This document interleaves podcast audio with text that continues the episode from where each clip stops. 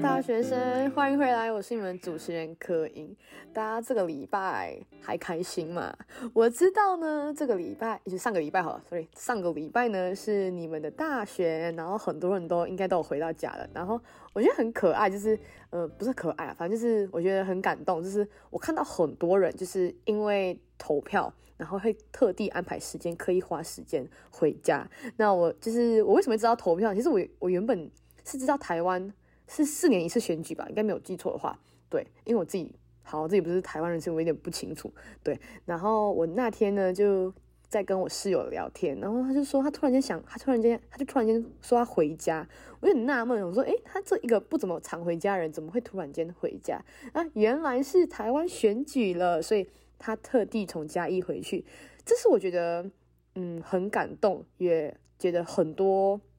人需要学习的地方，对。因为我知道，就是这周是你们的选举嘛，就是已经结束了。然后，那其实呢，在马来马来西亚呢，在十一月十九的时候呢，也是我们的第十五届大选。然后，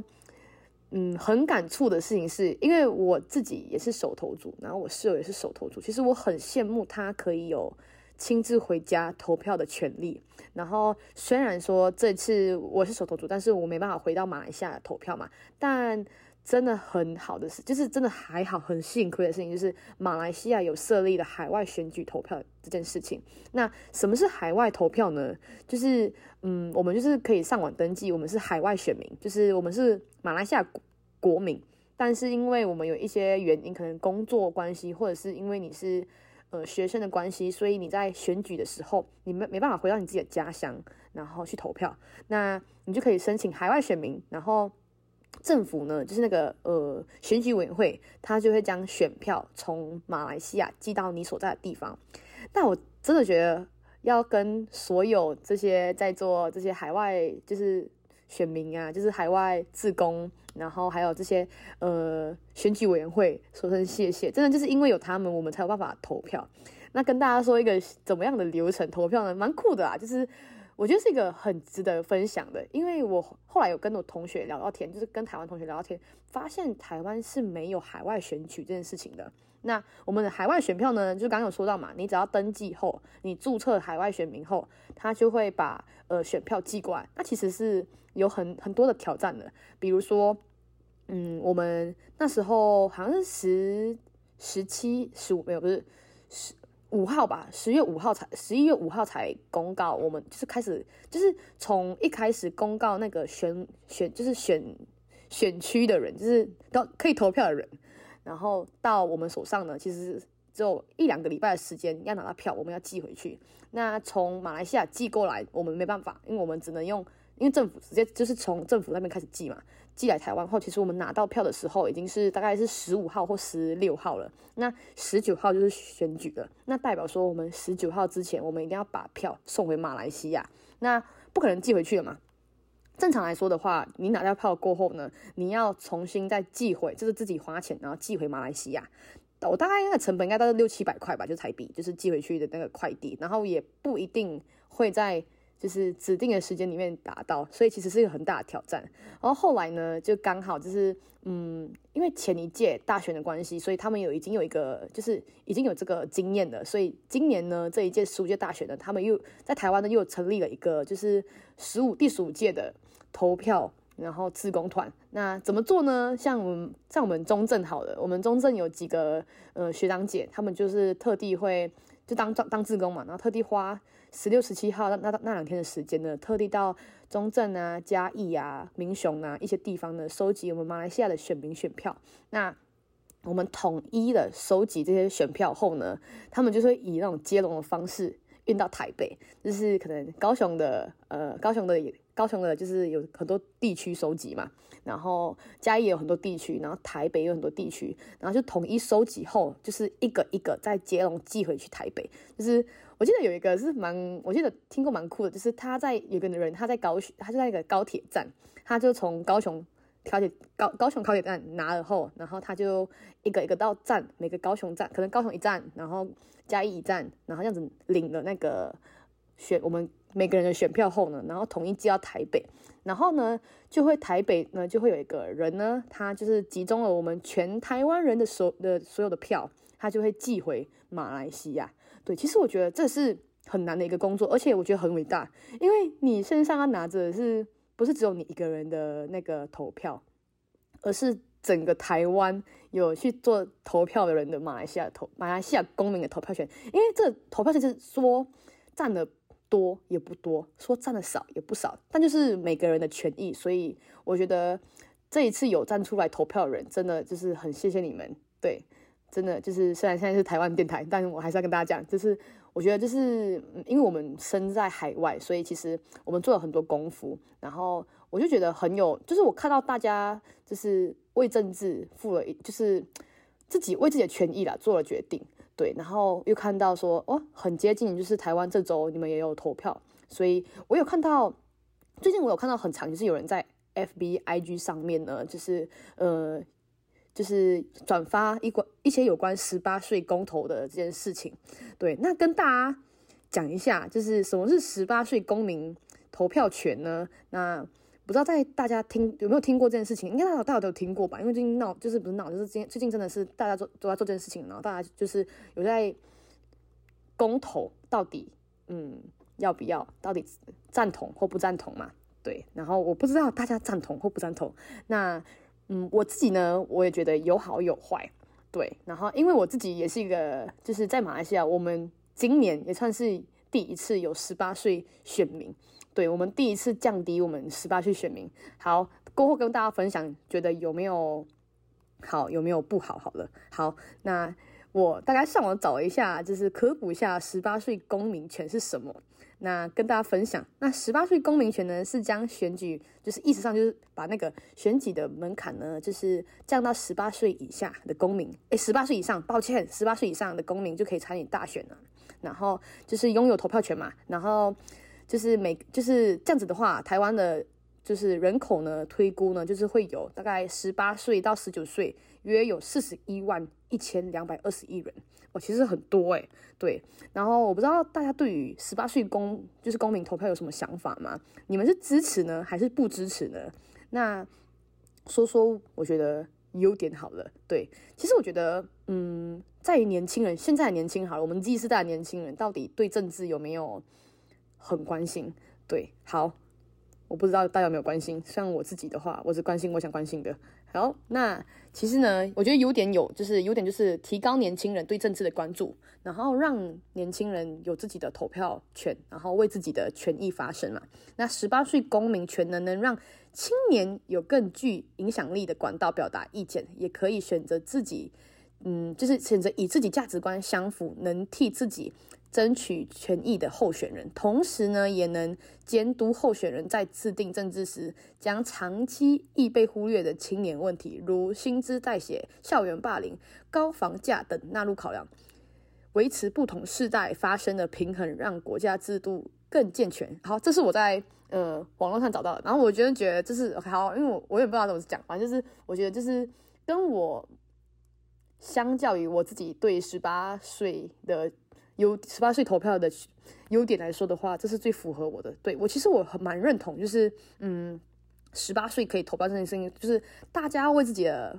决定负责。然后更应该这样讲的话，就是其实嗯，未来是这是未这个国家未来是你的嘛，你是未来来这国家的主人翁。那国家发生什么事情，其实都跟你有很有关系。那其实嗯，当你有投票权的时候，你做了你做了什么决定，那接下来会是怎么样发展的，都是。你都要承担这个后果，不管它好，不管它坏，就是我觉得都应该需要知道的。就不管他到底有没有投票权这件事情，就应该本质应该说，年轻人就应该要嗯认知，应该要知道，就是有关呃社会有关政治。好，先就猜想政治是不是有点敏感？好，那缺点是什么呢？缺点呢，就是就是可能有些十八岁投票的人，可能他很多人会认为十八岁年轻人还没有经过一些社会的历练，而且没办法。判断到底哪个是好，然后很容易被煽动。其实我觉得是有的，就是嗯，像因为我刚刚有说到嘛，我们马来西亚今年有大选，然后我们是第一次从以前我们大选其实是二十一岁吧，那我们是二十一岁才能投票嘛。那这一次是降到十八岁，那十八岁其实很多。然后我记得，因为我们因为我们现在在海外，然后前阵子我们一直在鼓励我们在海外的马来西亚学弟妹跟学长姐，就是还有同届的朋友的人，就是鼓励大家呢去申请海外投票。就是这个选民海海外选选民投票嘛，然后那时候我觉得，我其实我我有点受伤，我有点傻眼，就是我有点遭到很多人就是嗯的回应。他说，我们都因为我们其实很鼓励大家投票嘛，然后我记得有一个让我非常伤心的，就是我就说，哎，学弟你要不要去申请海外投票？这样子的话，我们其实。我们有能力，我们有投票的权利的话，其实我们应该要珍惜这件事情。然后他回我说：“我爸妈都没有那么着急，你为什么要那么着急？”我们真的是很受伤。好，但是我能理解，就是嗯，因为投票是每个人的权益，那你有权利可以投票，你也你有权利你想投，你有权利你不想投。但我觉得好，那权利就保留在你身上。可能我们也有一开始也有就是鼓励到大家大家去投投票，其实可能。好，我鼓励你的，但是你要不要是你的选择。然后，但是呢，嗯，我们让我们非常的就是嗯心痛的事情是，当投我们投票后的答案出来的时候，答案没有出来，就是就是投票后呢，常常会被大家讲，就是想说，哎，你看浪费我们选民的投票啊什么的，就是就是你能投票，但是你不要去讲那些投票的是非，真的有点不开心。好，反正呢，刚刚讲的嘛，十八岁投票的事情。那跟大家讲一个活生生的历史例子，就是就是上周不是台湾选举嘛，然后那我们十一月十九号，我们马来西亚呢也迎来我们第十五届大选，然后我们讲到政治好了，我认真说，马来西亚政治呢真的是，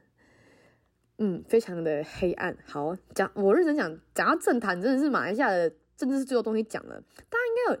应该有对马来西亚有一点点了解的话。都知道马来西亚的咖喱饭很好吃，对，然后马来西亚椰浆饭很好吃。那马来西亚的政治也非常的有趣，然后很多故事可以讲，大家应该听过吧？一马事件，你们叫我们叫 One MBD 嘛，然后就是一马事件，就是我们的前前前前就是首相，那他就是之前上任，他上任了很久，然后在上任期间内的期间内都有贪污的事情。好啦，其实我我我，好啦，不是每，我觉得贪污这件事情。应该呃很多地方都有对，但是啊，我会不会讲这这讲这句我直接被封杀？我真的不懂哎。好，反正就是就有了，然后他是真的是有被抓到，然后他现在他目前是在监狱里面，然后嗯，他他的就是就是真正闹那么多事情的事情是上一届大选后，其实有很多的改革，然后上一届就是这今年是第十五届，马来西亚是第十五届大选嘛，然后上一届是呃第十四届的时候，其实我们在大选后其实有发生了很多。嗯，事情，然后也有很多那种政党轮政党，我们政党我们第一次是政党轮替是在上一次大选，但是政党轮替后呢，发生了很多故事。那难得作为马来西亚的一个公民来，好啦，又是马来西亚的首投族，来跟大家分享一个不专业的大马选举懒人包。好，在开始之前呢，跟大家分享之前呢，我发现突然间想到，就是呃。很多人有点不知道，就是我们马来西亚的状况。好，呃，先跟大家简单的讲解一下好了。就是台湾是选总统，然后马来西亚是选首相，然后新加坡是选总理嘛。那我们马来西亚呢，就是跟英国，就是跟英国一样，就是我们是选呃首相，然后首相上面还有元首，对，我们就是内阁制。对，那。哎，跟大家知道，反反正我不知道台湾有没有公主这些东西啊。反正就是马来西亚，就是我们还有苏丹呐、然后还有国王啊，然后我们还有王室的，对。然后照理来说，王室是不会参与政治的，对。然后像是我自己住在柔佛区，就是靠近新加坡，我们的王室是蛮大的，然后很酷，对。以后可以跟大家分享，就是呃，在马来西亚的。是童年里面嘛，应该就是在成为成为马来西亚公民，有些蛮蛮有趣的地点，就是我们会在可能有时候在路上吃饭，然后会遇到王室，然后他突然间骑着重机来到你的面前，然后说：“我今天请你们吃饭。”好，那我们就免费便当可以吃了。好，这不是重点。好，那先跟大家知道一下，就是马来西亚呢，全国大选的时候呢，我们有比较重要的几个党派。我们就是有三大阵营阵营呢，就是第一个是希望联盟，第二个是国民联盟，然后第三个是国民阵线。好，然后呢，嗯，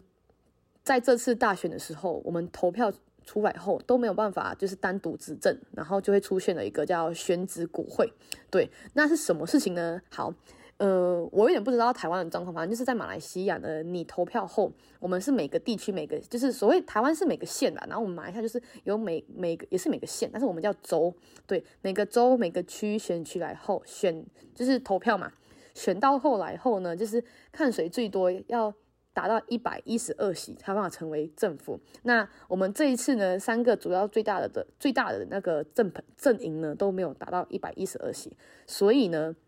我们今年是没有一个，就是一个单独的呃政党去执政的，所以这次呢，我们就变成联合政府。对，过后再跟大家说什么是联合政府。好，那其实呢，刚刚有讲到嘛，就是在十五届大选的时候，我们马来西亚十五届大选的时候呢，我们已经降低了我们年龄，然后有大概有百万的手投族在选举选举日那天去做选举。对，诶，好，很酷啊，跟大家讲，反正我们选举呢，我们都会用 use。左手的食指就是沾一个墨汁，然后那个墨汁呢，反正就是那个墨汁很难会消掉。然后有时候有些有个梗图，就是大家点了墨之后会不小心挖鼻孔，对，我觉得蛮好笑的。好，反正就是因为刚刚讲到嘛，我们这一届其实降低了十八岁，就是降降低选民的那个资格，已经到十八岁哦。我们马来西亚呢，就是你会，就是你十八岁后，你就会自动的成为选民，所以你就不用去登记，你就自动成为选民了。然后我觉得蛮酷的事情就是，嗯，就是在这一次的大选，其实看到很多我从以前从来没有看过的，就是嗯。这次呢，因为投票的资格有六千万人都是新选民嘛，然后其中呢有超过一百二十万人是在马来西亚法律降低投票年龄后呢获得投票资格的，就是在十八岁到二十一岁的首投制首投族嘛。所以呢，我觉得很酷的事情就是那段就是在投票之前的那段时间呢，你会一直看到我们的什么 IG 啊、FB 啊，然后 TikTok 啊，TikTok 就是抖音嘛，看到超级多的，就是嗯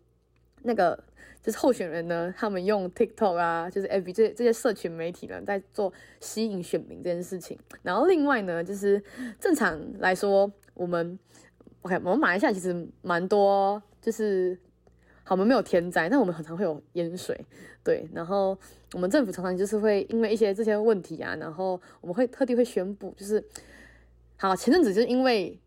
有洪水季节嘛，然后因此呢，引发大众啊对选票呢有很多的担忧。然后马来西亚政府呢也很常会宣布，就是十七，我们那天十九号呃投票嘛，他就会十七日就是周五开始放假两天，然后就是这样子，就是可以促进大家选票啊，大家投票的意愿，然后来缓解我们的愤怒。对，我觉得很很酷。好，那近年呢动荡的马来西亚政治局势。我们将会是谁是大赢家呢？那我们今年呢的大赢家是安华。那安华其实是，嗯，他是正常，他现在是，嗯，他现在是我们算政府嘛。那在不成为政府之前，他是反对党。然后其实如果有兴趣的人，我觉得可以，大家可以去看看，就是嗯，马来西亚一些历史，然后一些政治的事情。其实我觉得马来西亚历史真的蛮酷的啦，大家真的是可以花时间看看。那呃，前阵子大家我很常被问到的事情，跟大家分享，就是有人问过我说，哎，你们前就是上一届大选后，就是结束后的大选，你们不是有投票，就是你们后来选出来的大选的。你们的首相不是一个九十多岁的一个拉阿伯吗？那其实他是我们的，他以他其实以前已经当过首相了，然后那时候他是我们的。嗯，政府嘛，然后他叫马哈迪，然后他是九十二岁的，就是世界上最年长的领导人。但是呢，在二零二零年的时候呢，马来西亚发生了政治危机嘛，然后导致呢，我们的就刚刚讲到希望联盟的政府垮台，然后并使巫统在混乱中组成新联盟重新掌权。就是原本呢，已经我们那时候第十四届的时候，我们投票，然后反对党就是所谓的反对党呢，已经。当选就是我们的政党轮替，然后后来呢，因为一些原因呢，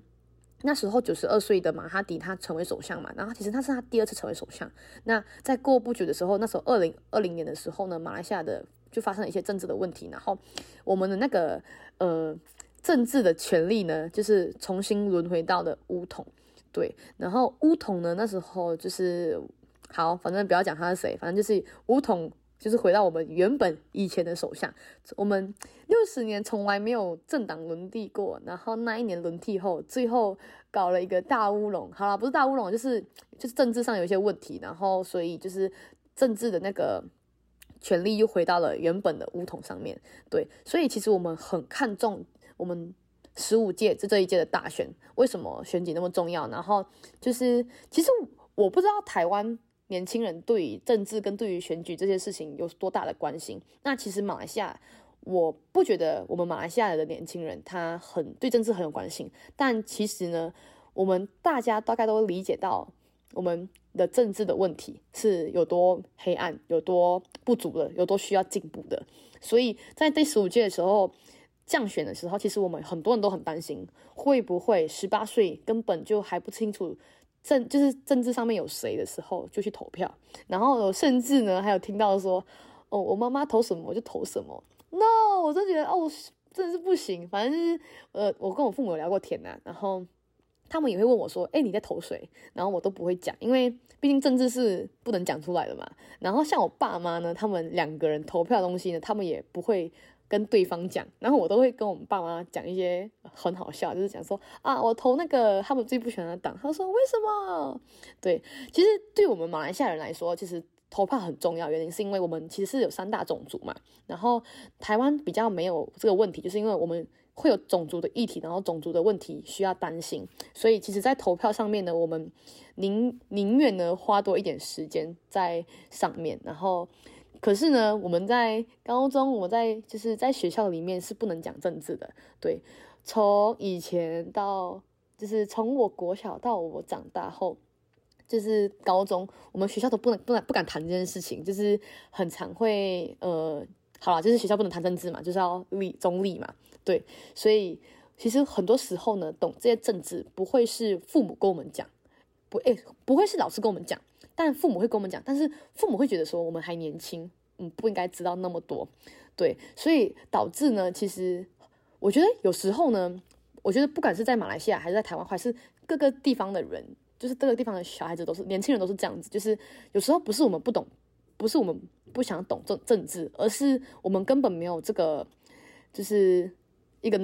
方向一个地方让我们知道目前政治目前社会在发生什么事情。我可以知道的事情是。我第一次呢接触到社会议题，我们不要讲政治好，我们讲社会议题了。我第一次接触到社会议题是在我高中的时候，我跟着我一个补习老师，然后那个补习老师他超级酷，他就是其实他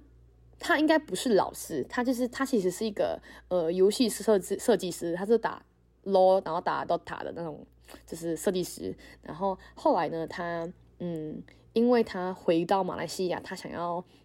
定居就是这这就比较他不是退休，就是他赚够钱了，他想要过一个休闲的生活，所以他回到马来西亚，然后他就过日子的时候，他就想说，哎，那他如果有能力的话，那他就是教一些英文补习，然后来让我们大家就是可以有这个。